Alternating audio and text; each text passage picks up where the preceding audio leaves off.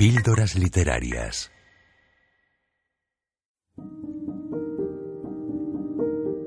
Yolanda Prieto entrevista a María Tena, autora de la novela Nada que no sepas.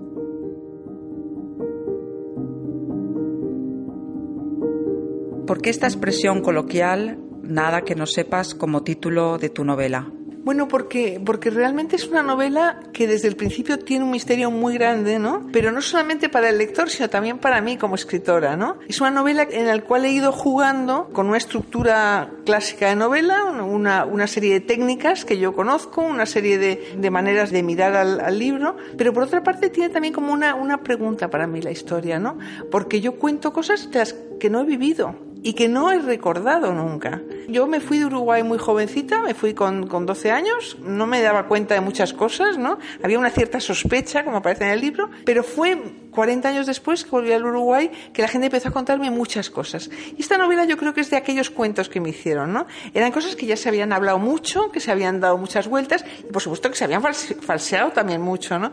Entonces es una novela que todo me suena, pero nada es real, ¿no? O sea, todo lo que hay en la novela nada es real. Y entonces eso de nada que no sepas es como decir, eh, viví allí, pero es lo único que sé, que yo viví allí.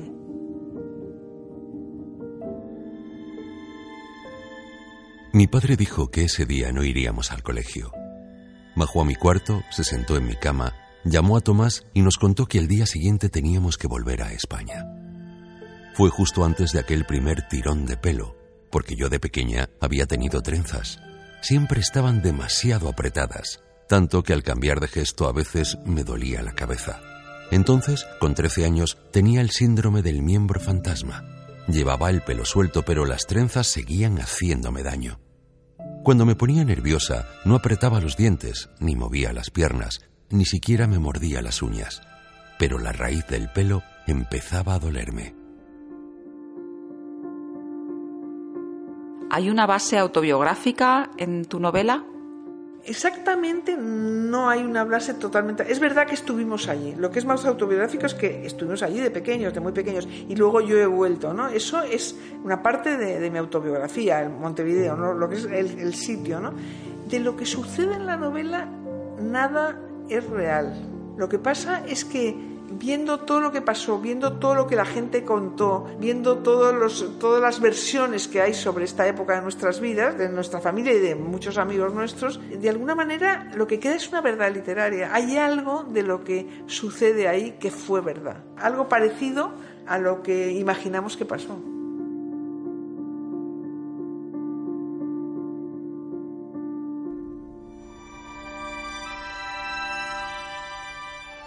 Ese día cuando papá volvió al piso de arriba noté algo.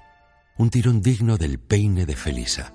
Y ella también se dio cuenta porque, cuando entramos en la cocina, había olvidado la leche hirviendo sobre el fuego, tiró mi taza sobre el mantel y a cada paso parecía que iba a ponerse a llorar. Fue la primera vez que la vi distinta, rara, como si de repente se hubiera hecho vieja. Volví a la época en la que era ella la que me peinaba, aquella raya por detrás, aquel flequillo estricto, la tirantez de las trenzas. En ese momento, la cabeza me dolía sin que nada ni nadie la hubiera tocado.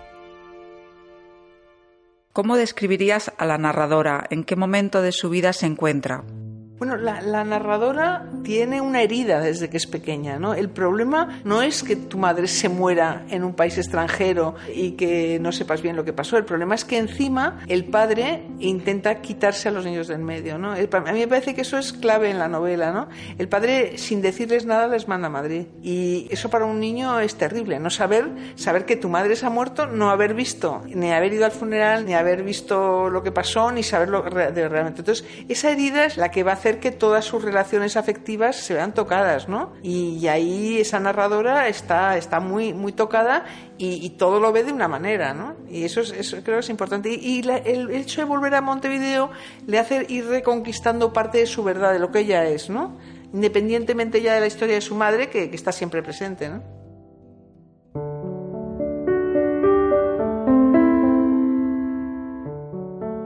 Por la mañana no habíamos visto a mamá pero no nos preocupó.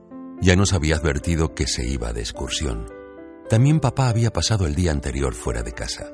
Su vida, la de los dos, era un sinvivir de entradas y salidas, juntos o separados, vestidos o de trapillo, contentos o mustios, todo servía de excusa para largarse a ver mundo.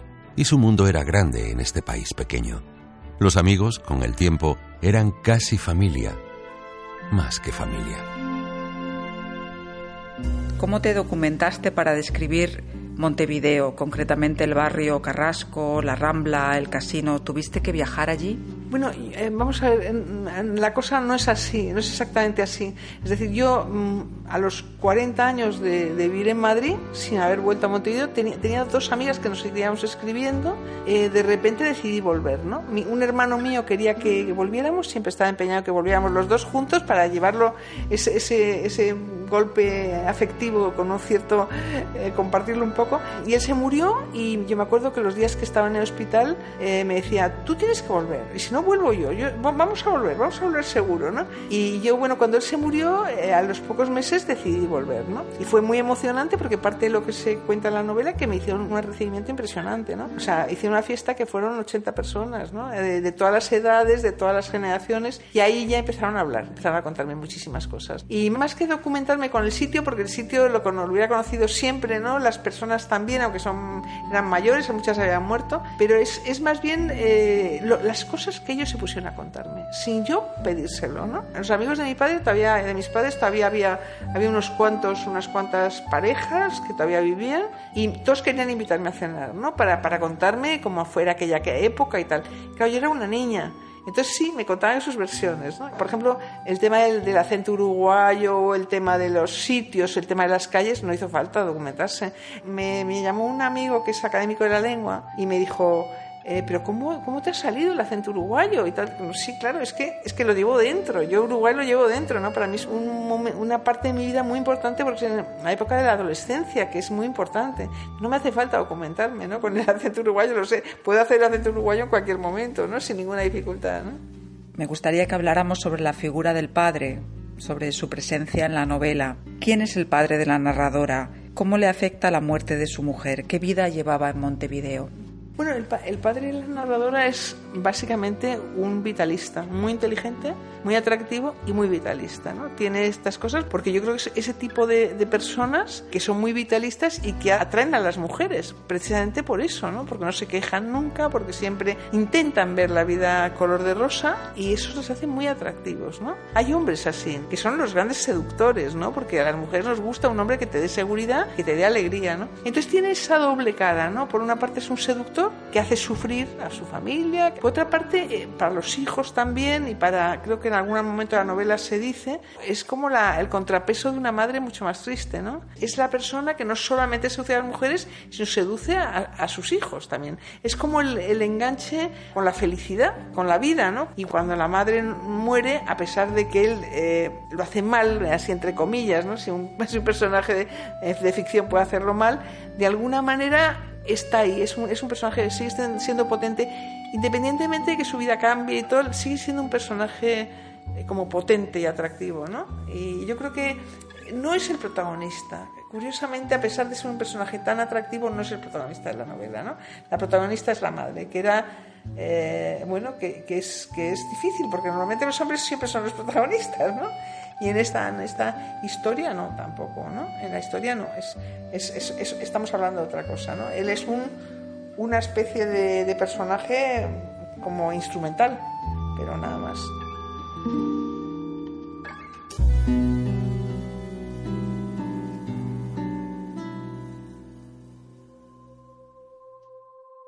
Cuando por fin papá bajó a la cocina, me percaté de que tampoco él iría a la empresa. No llevaba corbata y la camisa se le salía del pantalón. Los pelos de la nuca mostraban que no se había peinado o que le habían despertado de repente. Debió de suceder unas horas antes, y mientras lo digo me doy cuenta de que nunca he sabido bien el día exacto del aniversario de mi madre. Pero recuerdo con nitidez la cara de él, aquella confusión mientras sacaba nuestras maletas del altillo. Ese viaje inesperado, tan sin planear. Felice intentando obedecerle mientras el pobre no daba pie con bola. Y enseguida, aquella sorpresa, su irrupción, la tía Blanca, que llegó a las 12 de la mañana desde Madrid, también despeinada, con vaqueros, una camiseta vieja y una bolsa de viaje diminuta. Empecé a preocuparme cuando dijo, justo a tiempo para el próximo avión. Y luego, ese abrazarnos tan fuerte cuando llegó y ese no abrazar a papá. Aquella noche durmió en mi cuarto, pero ni siquiera deshizo el equipaje. Su boca quebrada, sus suspiros entrecortados cuando creyó que me había dormido. El primer indicio de lo de mamá. Un accidente, un infarto, supimos luego. Pero eso fue mucho tiempo después.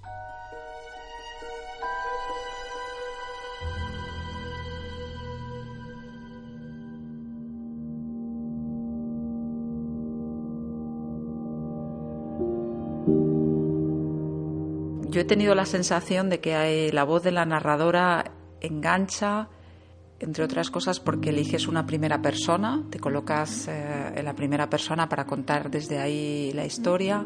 Y había momentos en los que tenía la sensación de que estaba casi leyendo un diario, ¿Es algo buscado? Eh, no, eh, no yo, yo, quería escribir una historia objetiva con mis técnicas narrativas, con las cosas que sé, acercándome mucho al personaje de la madre. Eh, yo tenía como trazado un ejercicio, un mapa de la novela bastante sólido y creía que iba a funcionar y tal. Curiosamente, durante toda la escritura de la novela yo en ningún momento había emociones, pero no, no me fue una cosa que me afectara a mí personalmente, ¿no? Estaba escribiendo una historia que para mí ya no era mía y tal. Y el día, el último día, cuando ya tenía que mandar la novela al concurso, puse una dedicatoria, ¿no? Y puse a mis padres que nunca dejaron de quererse.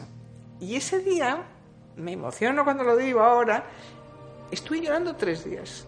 Son todo cosas que, que, enganchan con mucha gente y por eso yo creo que la novela ha ido, ha ido tan bien por ahora, ¿no? O sea que... Pero es, es curioso, ¿no? Nada pasó y sin embargo me afecta muchísimo, ¿no? Nada de lo que, nada de lo que cuento pasó y me afecta, ¿no? Es curioso.